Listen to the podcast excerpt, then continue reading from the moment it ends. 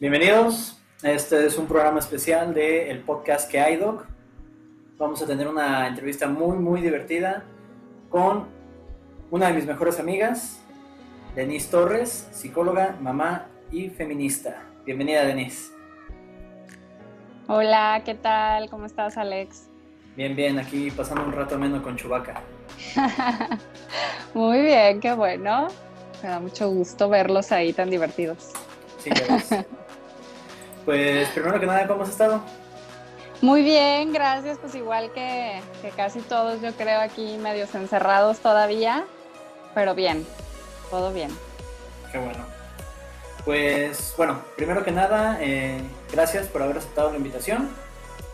Y pues también aprovechar para decirte que, bueno, eres la primera persona entrevistada del podcast. Esperemos que que vengan más entrevistas contigo de, diferentes temas, que vengan más entrevistas con más personas. Ya tenemos ahí algunas, algunas cuantas personas en línea, esperemos se, se pueda concretar. Y pues bueno, vamos a, vamos a empezar con la entrevista, ¿te parece? Me parece muy bien, muchas gracias por invitarme, me dio mucho gusto. Entonces yo estoy también muy contenta de estar aquí. Excelente, vale. Pues Chubaca ya ajustó todos los controles. Bien. Este, pues vamos a empezar. Primero que nada, cuéntanos, eres psicóloga, licenciada en psicología.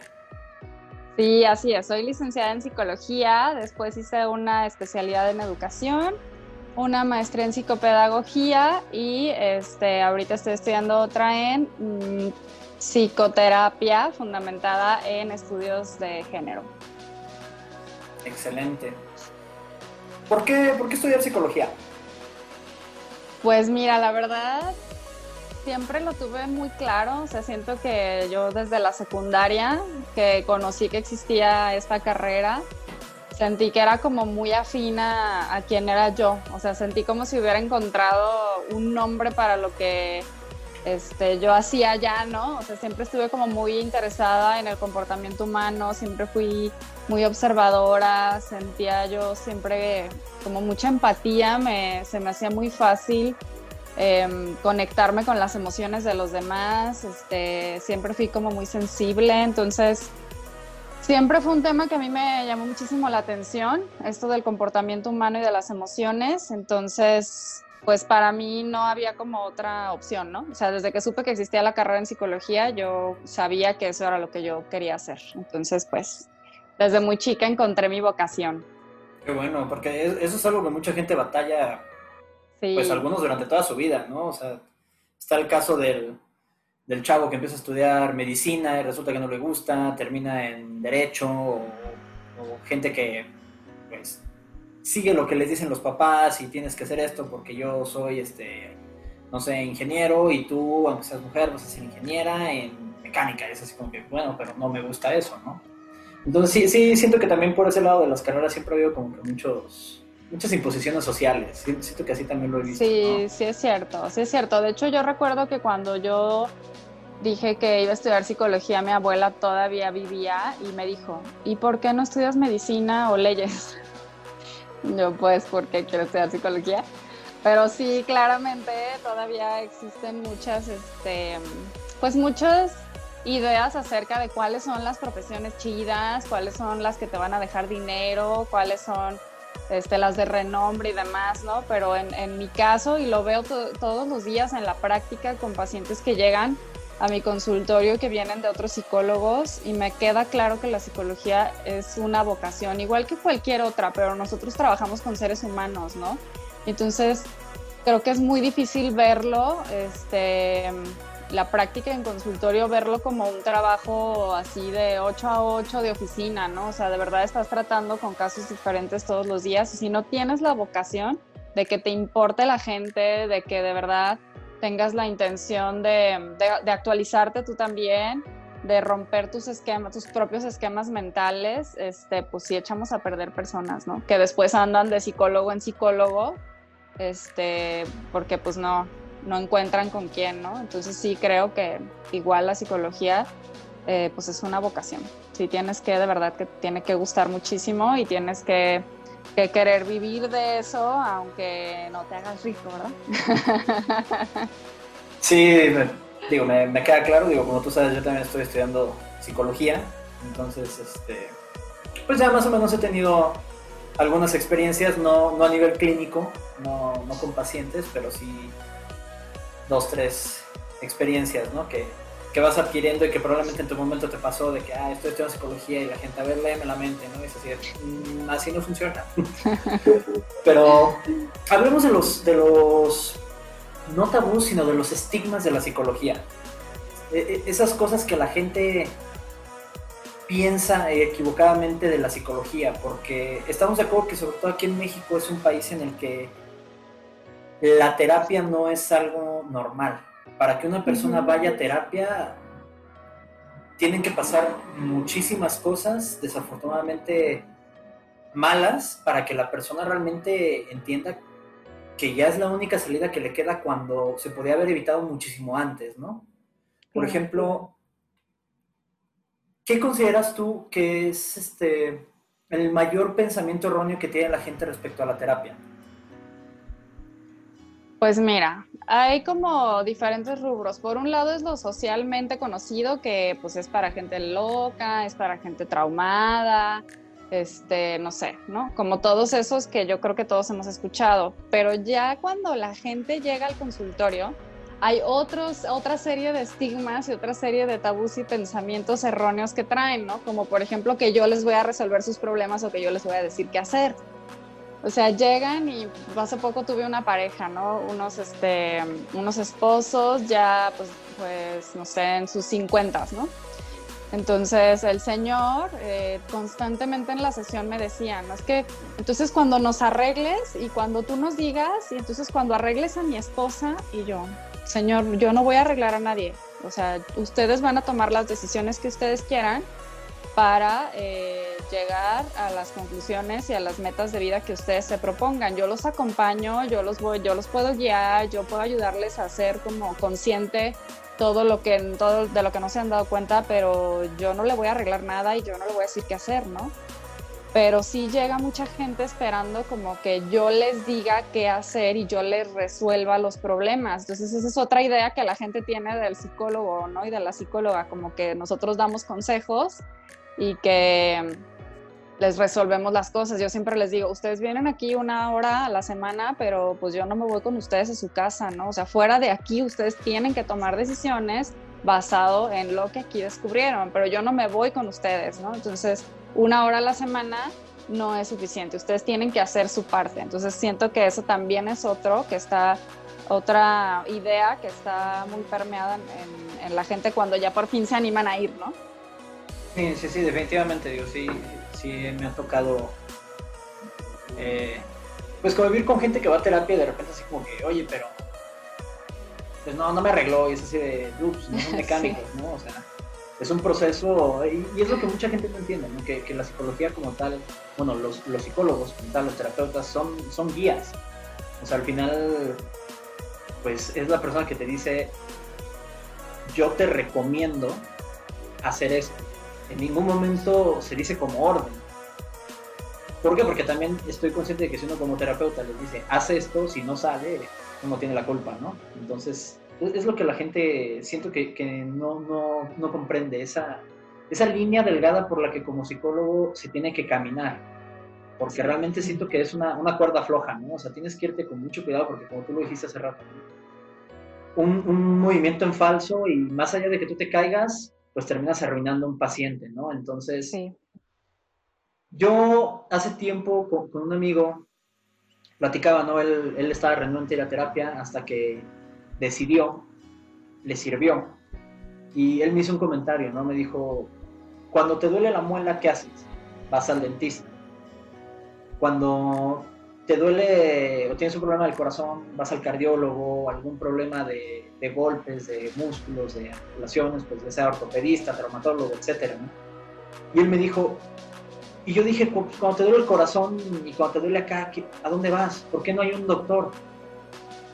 Y solito se puso a pensar y dijo, no, espérate, sí los hay. sí, existen esas personas, ¿no? Que te pueden ayudar a arreglar eso. Y fue cuando decidió ir a terapia y obviamente le, cambió la vida, resolvió muchos problemas que tenía y, Y obviamente para mí, como estudiante de psicología, que alguien te diga eso, pues sientes chido, ¿no? Sientes padre porque dices, ok, uno menos, ¿no? Que, que, piensa que estos son patrañas, humo y espejos, ¿no? Así es. Entonces digo, está, está muy chido sobre todo cuando, cuando ves eso, ¿no? Que, que la gente entiende por dónde vas. Y pues de, de arreglar, pues algo que a mí me dijo un maestro fue de que la gente no entiende que no somos doctores ahí es uno de los errores que tiene la gente, ¿no? Que como psicólogos la, gente piensa, ah, es el doctor. Y a mí lo que mi maestro me dijo es, el grado de doctor lo obtienes hasta que haces tu doctorado como tal, no antes, antes eres terapeuta. Antes de la maestría eres licenciado en psicología. Dice, entonces vas por ciertos niveles. Y él me, me hacía mucho énfasis en eso, ¿no? De que la gente también piensa que vas al psicólogo, una sesión, y como si fuera una consulta en en el simi, ¿no? De que, ay, me duele la garganta, sí. Pues, paracetamol, pastillitas de, de miel y listo, ¿no? Sí. Entonces, yo también eh, quería entrevistarte para, pues para empezar a romper ese tipo de, estigmas, de paradigmas que, que, la gente tiene, ¿no? O sea, para poco a poco ir, ir, picando piedra, porque al final del día estoy muy consciente de que la, la psicología, al menos aquí en México, aún sigue picando piedra por muchas cuestiones eh, quizás podamos tocar el tema del, machismo sistémico, de que un hombre no puede ir a terapia porque si va a terapia está loco y es una persona que refleja debilidad, ¿no? Porque si una mujer va a terapia es una mujer que está ventilando sus problemas y como mujer tienes que quedar callada y los trapos sucios se lavan en casa, ¿no? Entonces siento que todavía hay mucho, mucho terreno que, que tiene que, que avanzar la psicología en México, no como ciencia, sino en cuanto a la sociedad. Entonces, Espero que esta sea la primera de muchas entrevistas para que podamos... Claro que sí, las que quieras. Ir, rompiendo esos, esos paradigmas, ¿no? ¿Qué es lo que más te gusta de tu carrera, Luis? Lo que más me gusta de mi carrera, bueno, no, no de mi carrera, sino más bien de ejercer mi profesión, es ver vidas cambiadas. Eso es muy, o sea, no me deja de impresionar porque todos los casos son diferentes. Aunque tenga cinco casos de chicas que llegaron porque cortaron con su novio, cada caso evoluciona distinto, ¿no? Entonces, ver vidas cambiadas, ver gente que empieza a pensar distinto, es muy impresionante para mí porque muchas veces llegan por este caso de corté con mi novio, ¿no? Y estoy deprimida, ok pero se quedan, después de, superar ese evento, se quedan a una transformación personal y entonces ver cómo empiezan a, tomar decisiones más conscientes, ver cómo empiezan a romper sus paradigmas mentales, ver cómo empiezan a, a relacionarse consigo mismos y con los demás de otra manera. Ay, no, no tiene precio. De verdad, es cuando sí dices, vale la pena todo, o sea, vale la pena todo lo que uno tiene que hacer, porque también es pesado, la verdad, este, yo creo que más pesado de lo que pensamos, eh, cuando sí estamos en, de manera clínica, pues dando psicoterapia, en verdad, sí, eh, si bien no estás haciendo ninguna labor física, emocionalmente y mentalmente es muy exhaustivo y este, también de repente llegan, llegan casos muy difíciles que sí, que sí cargas, pues, o sea, yo tengo casos de desde niños hasta adultos que fueron abusados sexualmente, o sea, tengo por ejemplo chicas transgénero que caminan por la calle con miedo de que las maten todo el tiempo, mujeres violentadas, o sea, cosas así que de repente, o sea, pues sí te sacuden un montón, ¿no? Entonces, cuando ves que sí, que sí, o sea, que el, que el paciente está evolucionando, que es que está cambiando, que le está sirviendo esto, pues todo vale la pena, la verdad, eso es lo más, más padre. Sí, pues ahí, es ahí donde viene esa retribución, ¿no? Más allá de, del aspecto económico, es eso que, que, te hace sentir bien, ¿no? O sea, que, como dices, llega un punto en el que sabes que estás haciendo algo que te está dejando una carga, pero cuando ves eso dices, ok, es por esto que lo hago, ¿no? Aquí, aquí está. Sí, pues para eso estudié, ¿no? Yo recuerdo que, bueno, algún maestro en la carrera me dijo eso y nos lo dijo pues a, todos los que estamos en clase. Dijo, yo creo que nadie está aquí porque pensó que de psicólogo se iba a ser rico, ¿no? O sea, nadie estudia psicología para hacerse millonario, la verdad. Si te quieres ser millonario, estudia otra carrera. Y también cuando yo decidí poner mi consultorio, yo tenía mucho miedo, ¿no? Porque pues pues sí da miedo porque tienes que hacer una cartera de clientes para poderte mantener, ¿no? Sí, porque pues cuando empiezas de cero, ¿no? Empiezas de cero. Entonces yo cuando me decidí a poner mi consultorio, yo este, estaba platicando en una sesión de terapia con mi psicóloga y le dije, tengo mucho miedo de morirme de hambre. Y ella me dijo, si eres mala psicóloga, sí te vas a morir de hambre, pero yo creo que eres buena psicóloga. Y si eres buena psicóloga, sí vas a tener pacientes. Entonces, no, o sea, si tú haces bien tu trabajo, no te vas a morir de hambre. Y pues sí, sí es cierto. y, afortunadamente, pues sé que te está, está yendo muy bien. Eh, está lo, de, lo del proyecto de tu, de tu perfil de Instagram. Eh, al ratito no lo, no lo compartes. Eh, ahí he visto que, que, trabajas con niños. Cuéntame, ¿cómo es trabajar con niños? Ay, pues trabajar con niños es muy padre, la verdad es muy gratificante porque los niños evolucionan rapidísimo, muchísimo más rápido que un adulto. Eh, pero yo trabajo también con niños de educación especial, trabajo con niños con autismo, por ejemplo. Ese es un trabajo que yo en mi vida me hubiera esperado eh, que iba a ser tan gratificante, pero tan retador. Definitivamente es lo más difícil que yo hago. Trabajar con personas con autismo es muchísimo más difícil que cualquier otro de los casos que tengo. Eh, pero también verlos evolucionar y verlos cómo se encariñan contigo y verlos cómo a su manera eh, te expresan un montón de cosas, porque por ejemplo casi todos los casos que yo tengo de autismo son no verbal, o sea, no, no han generado lenguaje pero ver la manera en la que se logran comunicar y transmitir y la claridad que tienen de todo, o sea, que pareciera, porque luego pensamos que no entienden o que viven en su propio mundo y resulta que no, que sí se dan cuenta de todo, que sí te entienden, que sí están conscientes de todo lo que está sucediendo, pues es bien padre, ¿no? Pero eh, por ahí, por ejemplo, hay mucha gente que trabaja con adultos nada más y que me dice, ay, no, no, no, no, para mí lo más difícil es trabajar con niños. Y yo digo, pues no sé si es porque lo he hecho siempre, porque yo empecé trabajando con niños desde la carrera. Que pues sí, este, tiene sus retos porque hay que rascarle más. O sea, el niño no va a llegar a decirte, Ay, fíjate que estoy triste porque me pasó esto. O sea, tú lo tienes que descubrir. Entonces, eso es más retador. Pero una vez que encuentras dónde está el meollo del asunto, si eres creativa o creativo, es, un trabajo muy padre. El problema es cuando queremos abordarlos como si fueran adultos porque no sabemos cómo comunicarnos con ellos de otra manera, entonces sí se vuelve complicado. Pero el trabajo con niños es muy, muy gratificante también, muy bonito, la verdad. Entonces la clave es básicamente en el acercamiento, ¿no? en todo, o sea, en todo tipo de terapia, con adultos, con adolescentes, con niños, con parejas, la clave está en cómo tú haces sentir al paciente, definitivamente. O sea, yo hace poquito tengo en terapia una chica que también estudió psicología y que está pensando en poner su consultorio y se siente muy insegura con todos estos temas de las teorías y si no la armo y si no sé, ¿no? O sea, si no sé aplicar lo que aprendí en la universidad. Y yo le decía, el 80% es como tú haces sentir al paciente. El 80% es que te tenga confianza, que se siente escuchado, que tú generes empatía, o sea, mucho tiene que ver con el abordaje, pues. Sí, porque incluso para muchas personas la terapia se vuelve ese, ese jardín zen, ¿no? O sea, ese, ese, refugio, ese lugar El oasis. Porque, pues digo, ya, ya depende el, nivel de problemas que pueda tener cada persona, pero sí he conocido personas que el punto máximo de su semana es estar en terapia porque, porque les está haciendo bien, porque les está ayudando a cambiar, les está está cambiando la vida, básicamente, ¿no? Entonces, pues sí, tiene razón. A mí me han tocado terapeutas, yo como paciente, que desde el primer día, ¿no? O sea, dices, no.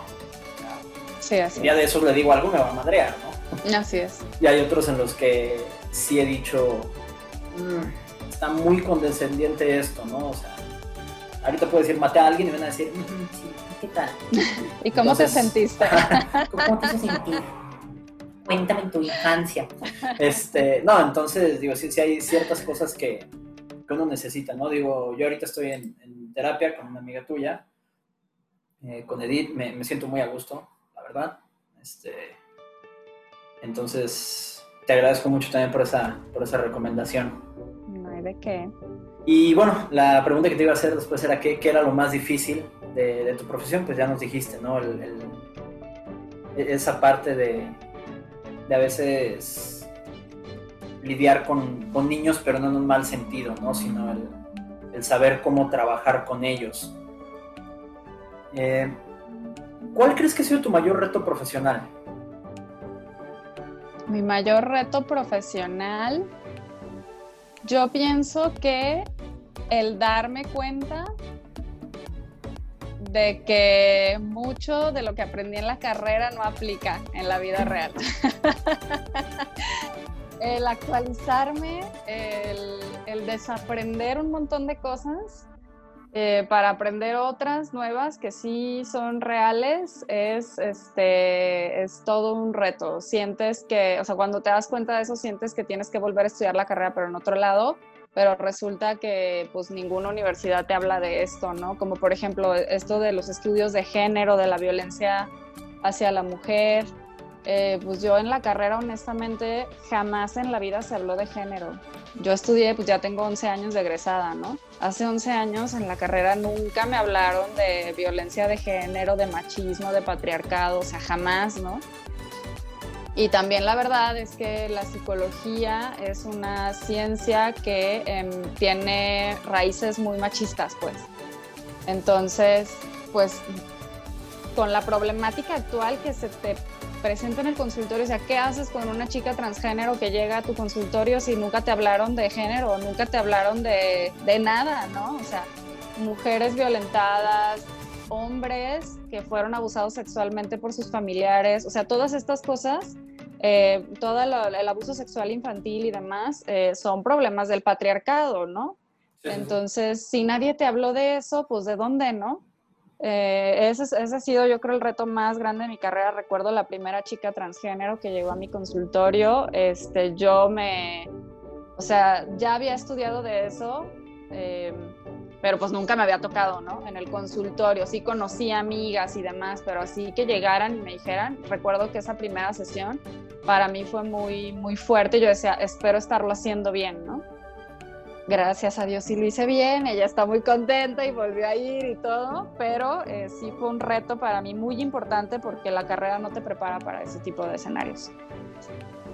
Sí, digo, creo, creo que eso es más que nada también en la vida, ¿no? O sea, el el cambiarte el chip, el, desaprender cosas, ¿no? Sí. Eh, en general, digo, por ejemplo, este, hablando del tema del, machismo, del feminismo, eh, yo en lo particular no, no me considero feminista porque siento que no lo soy y no porque sea machista, sino porque siento que en lo personal me falta todavía mucho camino que recorrer para yo poder decir eso. Obviamente, pues yo crecí con mi madre, me educó mi madre, tengo tías, amigas, eh, no soy de las personas que le faltan el respeto a la mujer, me he llegado a romper la cara por, defender chavas, pero siento que eso va más allá, ¿no? ¿Por qué? Porque también en algún momento pues he tenido ciertos comentarios, ciertas cosas que con las que creces, ¿no? O sea, desde el momento en el que en Navidad tienes 3, 4 años y a ti te regalan un balón de fútbol tu prima una Barbie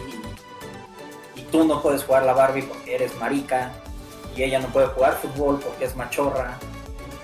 Entonces, el, quitarte ese chip, el ir evolucionando, creo que es algo muy difícil. Obviamente, me imagino lo que ha de ser para ti en tu carrera, pues como dices, ¿no? O sea, desaprender básicamente todo lo que, lo que te enseñaron, porque sí, digo, de lo poco o mucho que, he estudiado de psicología, se habla de hombres.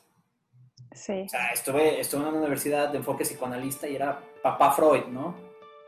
Y, todo, todo, todo, todo es, es, hombre, ¿no? Digo, se entiende porque cuando la psicología empezó, pues solo se le permitía en, esos tiempos pues desarrollarse a los hombres, ¿no?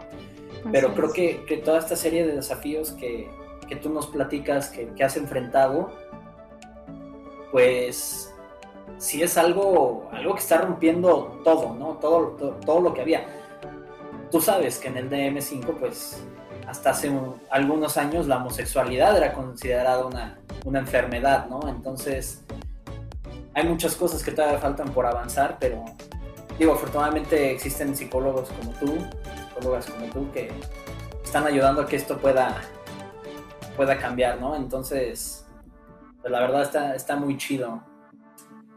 Y cuéntame ahora un momento, ya sea personal o profesional, que te haya, que te haya definido, o sea, en el que puedas decir hubo un antes y un después, ¿no? O sea, había, había una Denise antes de este momento y ahora hay una Denise después de eso, ¿no?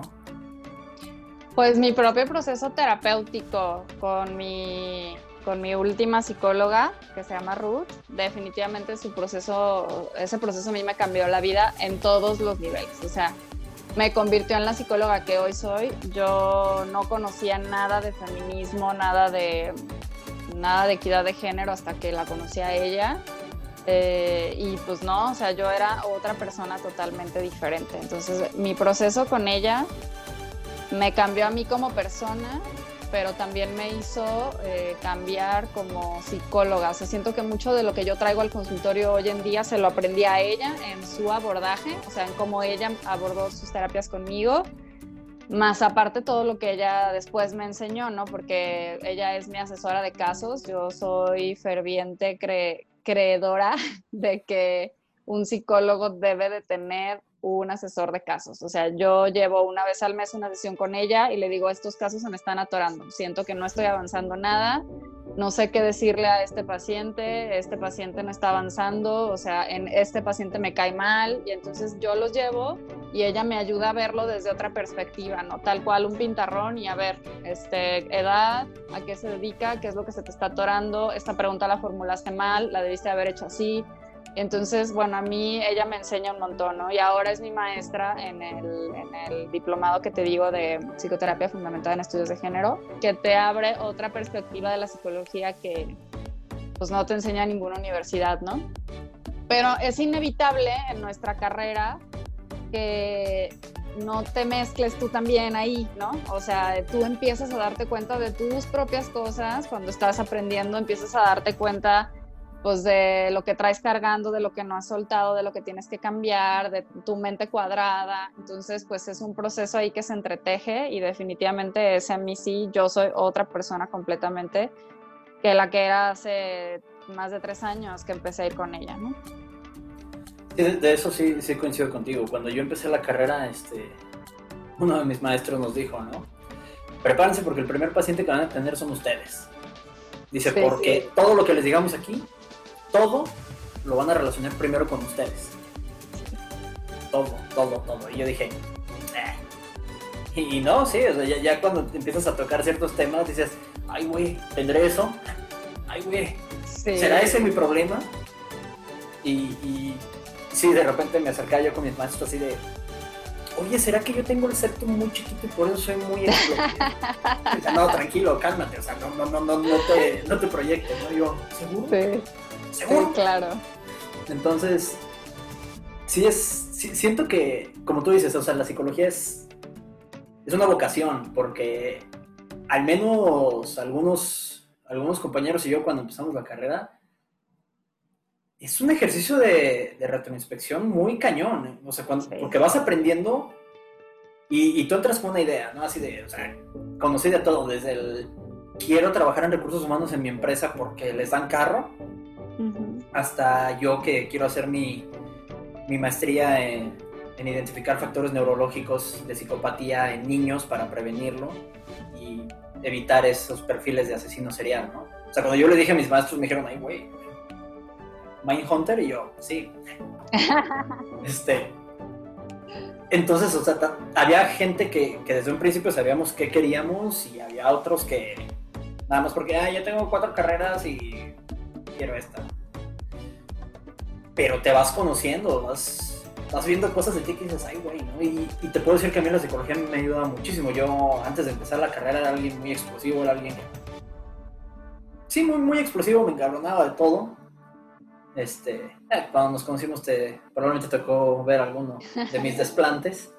Este, pero hoy en día me ha ayudado mucho, sobre todo conmigo mismo. Y, y a veces hago cosas y después digo, a ver, doy dos pasos para atrás y digo, ¿qué onda? ¿De dónde viene esto? ¿Por qué lo hice? ¿Qué pasó? ¿Qué me llevó ahí?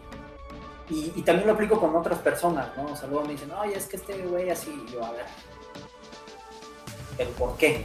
O sea, ya no, ya no soy esa persona de que, ah, es que este güey es un idiota, ah, sí es cierto. No, ya es. A ver, ¿por qué piensas eso? Por esto, ok. ¿Y has pensado de esta persona por qué es así? Entonces sí, sí te cambia la vida, la verdad. Sí, aparte yo recuerdo a uno de mis eh, maestros en la carrera que decía, es que luego dicen que los psicólogos este, estamos locos, ¿no? pero la realidad es que más bien estamos mucho más conscientes de nuestras propias problemáticas, tenemos mayor facilidad de verbalizarlas, tenemos mayor facilidad de tomar decisiones, entonces si yo me quiero divorciar, pues me divorcio, no me quedo jodido ahí por el resto de mi vida, ¿sabes? Y somos más vocales, ¿no? Con voy a terapia, o si necesito ir con el psiquiatra, voy con el psiquiatra, si ya no estoy feliz en mi matrimonio, me divorcio, ¿sabes? Y entonces la gente percibe como, ay, no, pues tú, tú estás divorciado o estás yendo con el psiquiatra, ¿cómo puedes ser psicólogo? Sí, tú también deberías de estar yendo con el psiquiatra, nada más que no tomas la decisión, ¿no? Entonces, también ese es otro estigma, fíjate.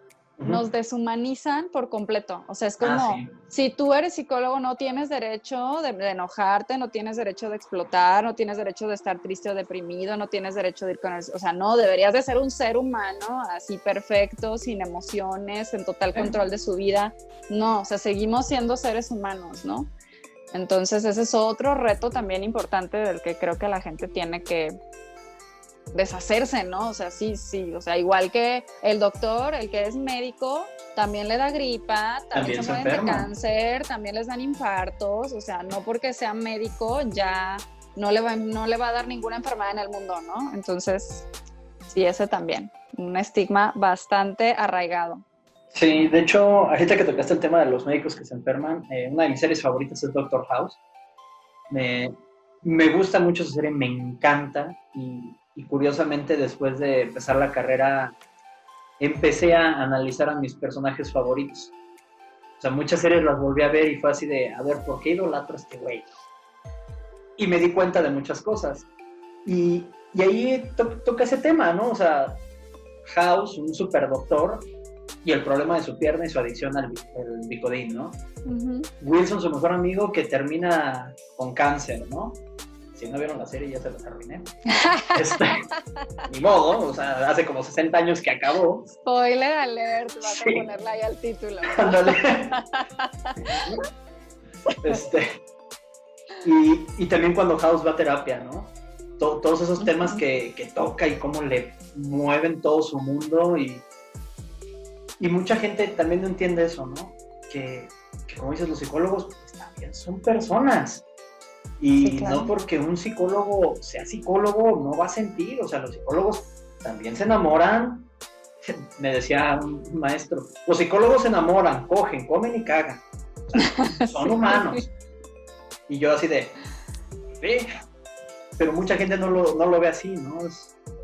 creo que a, opinión personal, creo que eso es algo que, que, como personas en general cometemos ese error, ¿no? A veces poner en un pedestal a, a nuestras parejas, a nuestros amigos, a, a, muchas personas, ¿no? Es, es como, yo le digo a mis amigos, ¿no? A veces cuando alguien te decepciona, la culpa es tuya, no es de la persona. porque tú esperas que esa persona reaccione como tú lo estás viendo acá, como tú quieres que reaccione, y quizás no está en la naturaleza de esa persona reaccionar así. Entonces ahí es cuando viene la, decepción, ¿no? Y a veces he dicho, ¿con qué derecho le decimos a las personas, me decepcionaste? Entonces, es otra de las cosas que, que pasan, ¿no? Sobre todo con la psicología. O sea, yo voy a terapia y tú me tienes que arreglar. En dos semanas yo ya no tengo que estar, eh, no sé, drogándome y llorando por mi ex y llegando pedo al trabajo.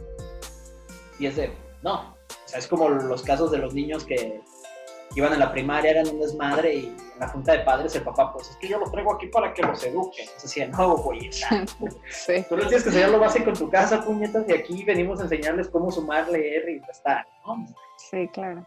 Empecemos por ahí, ¿no? Cuéntame, ¿qué proyectos a futuro tienes? Pues la verdad, yo ahorita tengo súper poco que me decidí a abrir mi consultorio sola porque de inicio estaba compartiendo con una, una compañera Y en febrero fue cuando me animé a abrir ya mis instalaciones para mí solita.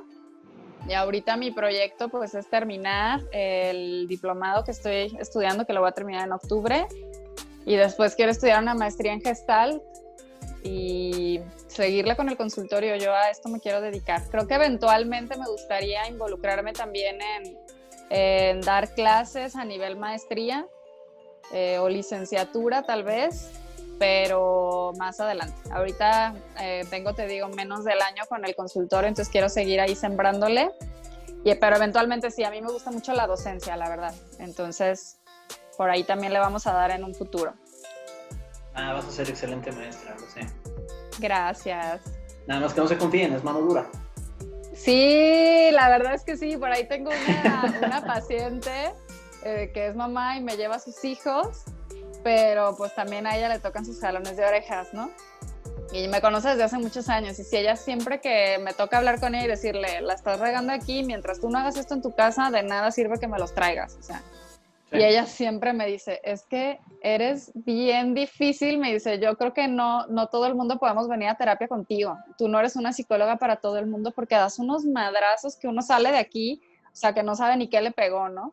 Le digo, sí, la verdad sí estoy consciente de que no, no todos, pues, em, pues, no todos los psicólogos tenemos perfil para todo el mundo, ¿no? Yo también de repente cuando recomiendo, por ejemplo, a Ruth, yo sé que a Ruth no la puedo recomendar con todo el mundo. O sea, va a haber gente que vaya a la primera sesión y no regrese con ella porque ella también es de fregadazo y así, ¿no? Entonces, pues sí, la verdad es que sí soy una psicóloga muy directa, muy confrontativa también. Recuerdo que en la carrera nos decían, o sea, ustedes van a ver qué tipo de psicólogos son, si son directivos, si son confrontativos, si son más como, este, como de mayéutica, de hacer preguntas y que ellos solitos, solitos lleguen. Y yo sí soy una psicóloga confrontativa. Pues. No, y está bien, e, e, eso es algo que también mucha, mucha, mucha gente no conoce, ¿no? El, hay perfiles de pacientes y perfiles de psicólogos. Entonces, eh, a mí mi maestra, eh, que me daba bases neurológicas, bases neurológicas de la conducta. Este, es la mejor maestra que he tenido. La quiero mucho. Ella nos decía, ¿no? O sea, hay, hay varios factores a considerar. Cómo es el paciente, cómo es el terapeuta, el problema que, que se lleva y los problemas que vas descubriendo, ¿no? Y, y a mí me encanta la, la, manera en que ella nos platicaba porque ella es psicóloga sin ego, porque tú estás consciente que el ego de los psicólogos está cabrón, sea, porque los psicoanalistas dicen que los cognitivos conductuales son unos idiotas y, y los gestal dicen que los demás son idiotas y, y todos son unos idiotas, ¿no? Y, y, yo a veces digo, y si mejor se dejan de decir idiotas y ayudan mejor a los pacientes, me ocurre así de bote pronto. Entonces ella, ella eh, si no me equivoco, su hermana es psiquiatra. Entonces rompen un poquito también ese paradigma entre psiquiatría y psicología. Entonces de que se ayudan entre ellas, se recomiendan, trabajan juntas con pacientes y ella nos ha dicho, nos llegó a decir de manera muy abierta, o sea, me llegaban pacientes, primera sesión y decía, este no va conmigo, este necesita psicoanálisis, sí, o canalizo, o este necesita gestar, este necesita psiquiatría, este necesita esto. Dice, a mí no me importa perder una consulta, a mí lo que me importa es que la gente esté bien. Claro. Entonces, digo, también de alguna manera, poquito o mucho, yo también cuando tengo conocidos que necesitan terapia, pues les hago una pequeña entrevista para saber con quién los puedo recomendar también basándome en eso, ¿no? Este, entonces, mucha gente sí también piensa que vas a terapia y te van a dar palmaditas en la espalda y, y tu tecito, tu chocolate con malvavisco, todo va a estar bien, no te preocupes, y pues no es así.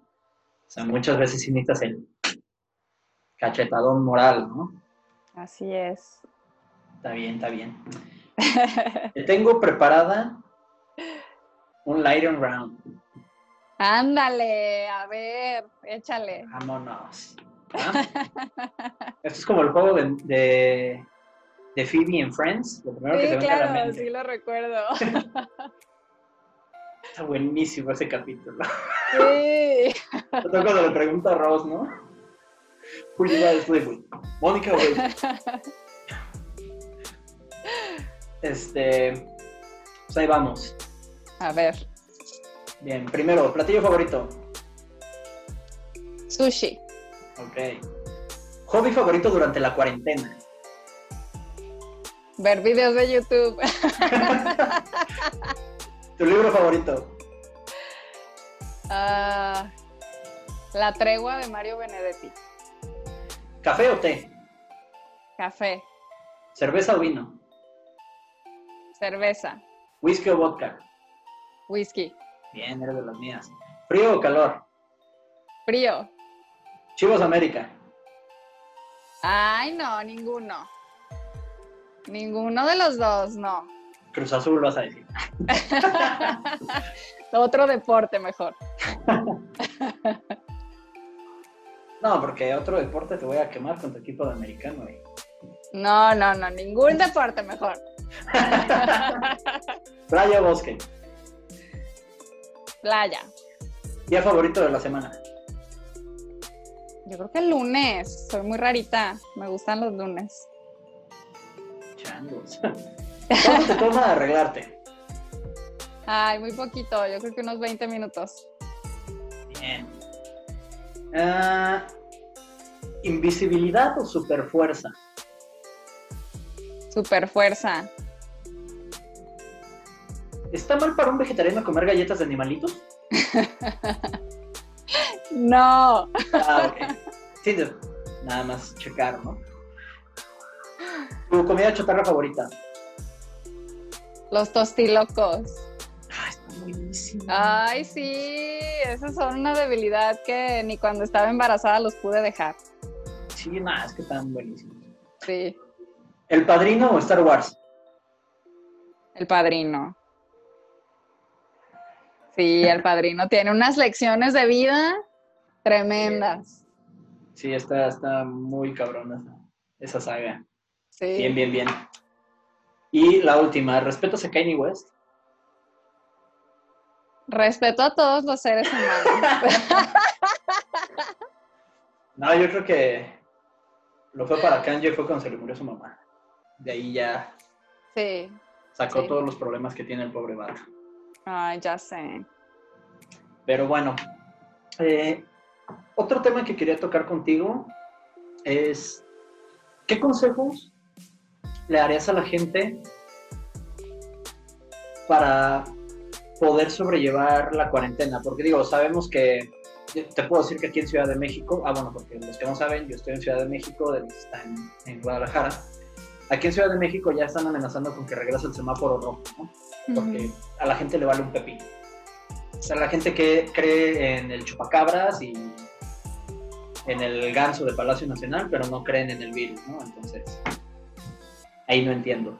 Entonces, eh, ¿qué, consejos le podrías dar a la gente para, para sobrellevar la cuarentena, para, para tocar ese tema de salud mental, que es algo que creo que hoy en día es, es un pilar realmente, ¿no? O sea, para lo que sea, trabajo, lo que sea. Creo que la salud mental debería de ir subiendo peldaños en la escala de prioridades de la gente.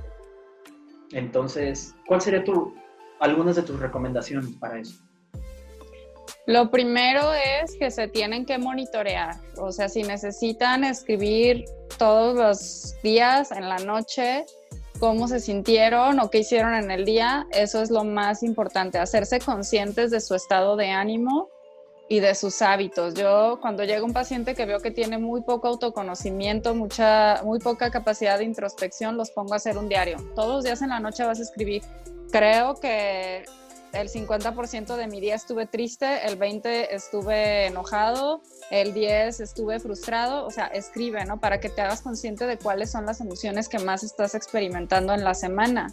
Y si te das cuenta que de los 7 días de la semana, este, pareciera que el 80% de tu tiempo la pasaste triste, necesitas ayuda, ¿no? O sea, necesitas ayuda, necesitas cambiar tus hábitos, necesitas hacer algo. Entonces, lo primero es observarse a uno mismo. Y lo segundo es recordar que el amor propio se tiene que traducir en acciones. Yo cuando doy conferencias y capacitaciones y demás y les pregunto, ¿ustedes se quieren a ustedes mismos? Todo el mundo me dice que sí. Pero el amor propio no se trata nada más de yo decir me quiero mucho, sino cuando yo quiero mucho a alguien, yo se lo demuestro con acciones, o sea, tiene que traducirse en conductas, ¿no? Entonces, si yo digo me quiero mucho, pero no hago absolutamente nada por mí, entonces eso no está funcionando, ¿no? Entonces, la invitación es fomenten cosas que de verdad los hagan sentir bien, fuera de acostarme, ver la tele, Netflix, sí, eso también te hace sentir bien, pero no edifica, ¿no? Entonces, buscar algo que sí este, te edifique a ti mismo, pero sin presión. Siento que también hay mucha presión ahorita en la cuarentena de todo el mundo tiene que salir flaco, fitness, este, súper culto, aprendiendo todos los idiomas. No, o sea, la cuarentena no se trata de salir flaco, se trata de salir vivo, ¿no? O sea, estamos encerrados para no contagiarnos y morirnos de esto o enfermarnos. Se trata de salir sanos. Se trata de no enfermarnos, no se trata de salir exitosos, no se trata de convertirlos en lo que nunca hemos sido, o sea, no. Y si tienes que desactivar tus redes sociales para quitarte ese chip, desactívalas. De verdad, escoge a quién sigues, ¿no? Pero sí, creo que eso es algo muy pues, importante. Sí, eso es súper importante porque hay un montón de presión allá afuera. Las mamás, de verdad yo no sigo más que a una mamá, esa es la única que sigo.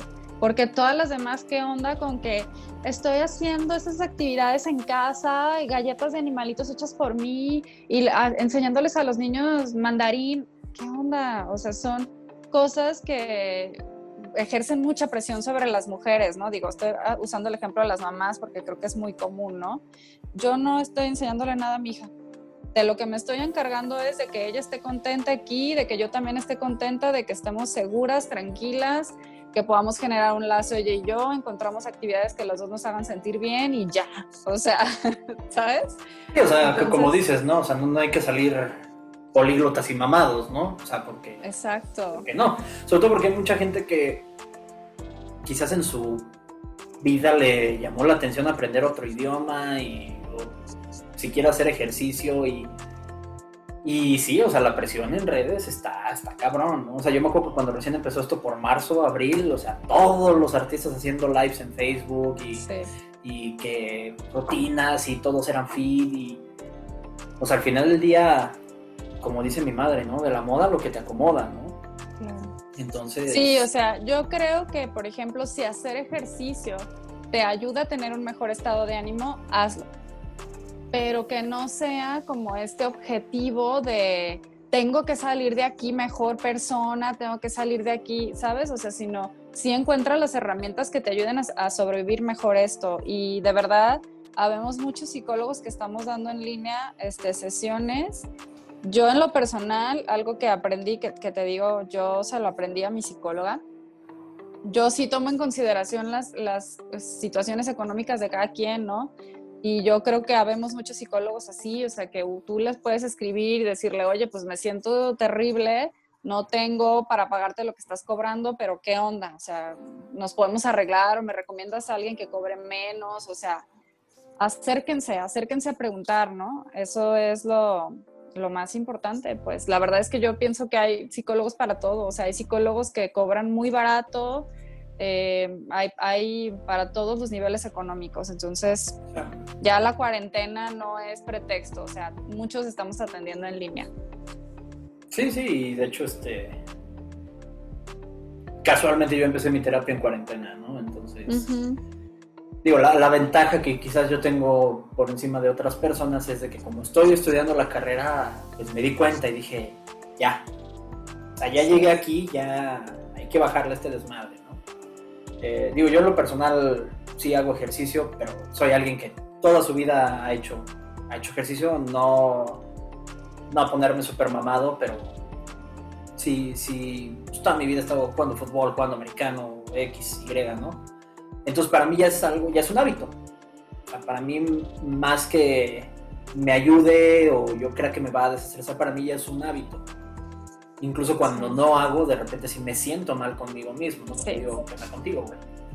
Y algo que por ejemplo me ha ayudado mucho, leer. Curiosamente, me gusta leer. No soy mucho de leer libros, yo soy más de leer como que artículos o cosas así. Quise leer libros y, y no. No, no, no pude. O sea, dije, bueno, va a acabar la cuarentena y no me voy a aventar todos los libros de culto que andan poniendo en Facebook. No, no, no, voy a aventar todos los de Gabriel García Márquez y Octavio Paz. Rayos. Ahí como influencer. Este, pero algo que me ha ayudado muchísimo es videojuegos. O sea, yo todos los días, como eso de las 9, 10 de la noche, me conecto a jugar este Call of Duty con mis amigos y soltamos madrazos, mentamos madres, nos cagamos de risa, pero nos, nos desestresa. Y ahorita lo que estamos haciendo también, eh, como si hemos respetado la cuarentena nosotros, nos juntamos el sábado, vamos a un lugar donde está controlado y ahí estamos entrenando americano. Entonces también unos de mis amigos me decían, no, el sábado es mi, el día que espero, porque los veo a ustedes, porque lanzamos el balón, nos desestresamos y todo, ¿no? Digo, también caí en el TikTok, ya ando ahí haciendo el ridículo. No sé si has visto mis piltrafas esas. Este, pero al final del día, pues sí, o sea, llegó un momento en el que dije, bueno, chingue su madre, o sea, el chiste es como dices, ¿no? Salir vivo. O sea, salir vivo y salir cuerdo, ¿no? O sea. Exacto. Y, y por ejemplo, otro tema que me gustaría tocar contigo respecto a la cuarentena, pues sería el, el, la, violencia familiar. Digo, las puñeteras este, promociones de nuestro gobierno de, y de Bárbara de Regil, psicóloga, nutrióloga, influencer, claro, doctora, todóloga. Sí, sí, sí. Este, ¿Qué le puedes decir tú a la gente que quizás está pasando por eso y, y quizás hay un miedo, hay... Bueno, porque siempre hay miedo, ¿no? Creo que yo siempre he dicho que es un factor común en cuanto a casos de violencia familiar. Siempre hay miedo. Miedo a, lo que pueda pasar después de y, y miedo a, a las represalias, ¿no? Yo lo que les puedo decir es que salir de esas situaciones de violencia es un proceso. Es un proceso que no pasa de la noche a la mañana y que normalmente lo ideal sí es que lleve un acompañamiento, ¿no? Entonces, o sea, siento mucho no tener como una fórmula mágica, ¿no? Que les haga sentir mejor o que les ayude como a salir de inmediato, pero lo que sí sé es que habemos pues muchos psicólogos que queremos ayudar en esos temas. Hay un montón de herramientas, este, de protocolos de seguridad. Eh, yo aquí en Guadalajara conozco pues muchas organizaciones que hacen protocolos de seguridad para las mujeres que viven violencia y entonces tienen por ahí palabras claves, lugares, redes de apoyo de personas que están ahí como al pendiente siempre.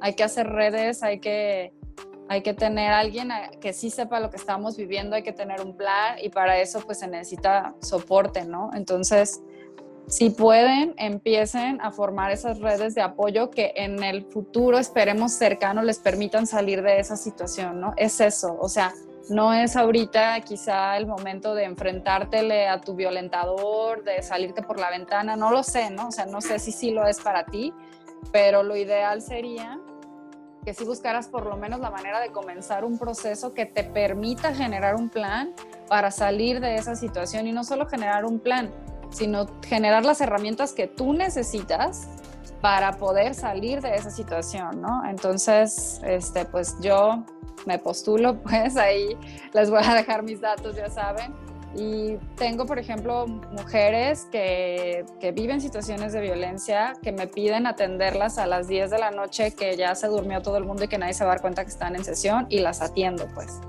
Entonces, hay maneras de que, de que ustedes formen esas redes y que reciban esa atención y no es necesario pues que lo vivan solos y solas, aunque parece que sí, es parte de esa violencia que se ejerce sobre las personas, el hacerlas pensar que, pues que están solos, que nadie las va a ayudar, que nadie las va a apoyar, que es su culpa.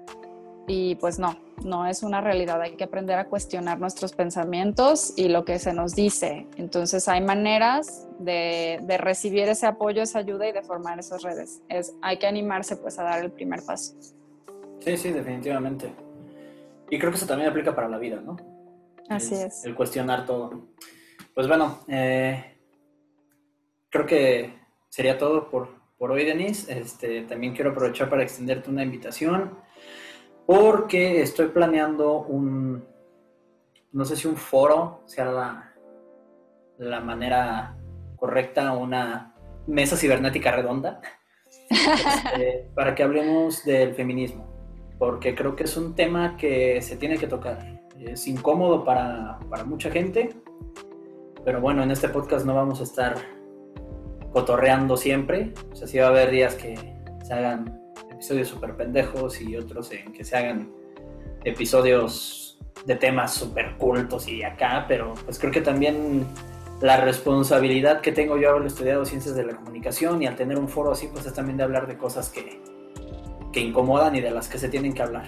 Entonces, extiendo la invitación, este, voy a, juntar más, más gente que, que, guste opinar sobre el tema para que también toquemos eso que, que siento que hoy por hoy, a pesar de la pandemia, es algo que, que se tiene que, que aceptar y, y hacer este, se me fue la palabra en español, el, embrace en, nuestra sociedad. Sí, así es, claro que sí, Alex, ya sabes que cuentas conmigo. Pues muchísimas gracias, Denise. Eh, rápidamente, eh, la gente puede seguirla a ella en Instagram. Si no me equivoco, es arroba psicóloga Denise con doble S. Así es. Eh, igual vamos a estar compartiendo aquí este, los datos de, de Denise para que la puedan contactar. Eh, si le hacen preguntas por Instagram, ella, ella contesta, no es influencer payasa. Sí, porque me no soy influencer, tengo influencer. poquitos seguidores, pero el chiste de mi, de mi perfil de Instagram es esparcir información, no es hacerme famosa. Entonces yo feliz de toda la gente que me escribe, claro que sí, yo con mucho gusto este, les contesto, les paso tips, lo que necesiten y también ahí si quieren psicoterapia pues me pueden escribir y nos ponemos de acuerdo. Excelente.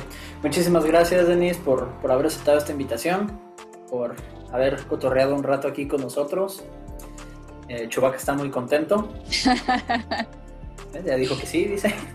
Yo también este, estoy muy contenta. Muchas gracias, Alex. Y este, pues la sorpresa es que me gustaría que fueras la madrina de este podcast, porque eres una persona que estimo mucho, que admiro muchísimo, y pues obviamente este, pues me gustaría contar con tu, con tu bendición de la fuerza para, para este podcast. Claro que sí, Alejandro. Yo la última vez que te vi en persona allá en Ciudad de México te dije que estaba muy orgullosa de ti. Porque te he visto evolucionar tremendamente. Yo creo que eres de los pocos seres humanos que me ha tocado ver tener un cambio tan radical eh, y tan benéfico y estoy súper orgullosa de, de, que tú y yo pudimos construir esta amistad a pesar de todo, de la distancia, de las personas y de un montón de factores. Y yo estoy feliz de verte trabajando, de verte tomando tus propias decisiones, de animarte a hacer cosas diferentes, de que no te dé pena hacer estos podcasts, hablar de ti, hablar de los temas que se te den la gana. Y yo muy, muy, muy contenta. Claro que sí, soy tu madrina y tu invitada y todo lo que tú quieras. Gracias. y yo sé que te va a ir súper bien, Alex. Estoy muy contenta y sabes que estoy muy orgullosa de ti, que te quiero mucho. Muchísimas gracias, Denise. Igual, sabes que es, que recíproco y pues, bueno, estamos en contacto entonces. Este, igual te dejo a ti lo, pues te paso después los datos y todo para que nos ayudes a, a difundir tu entrevista. Claro. Y, pues bueno, muchísimas gracias y estamos en contacto, amiga. Cuídense, gracias.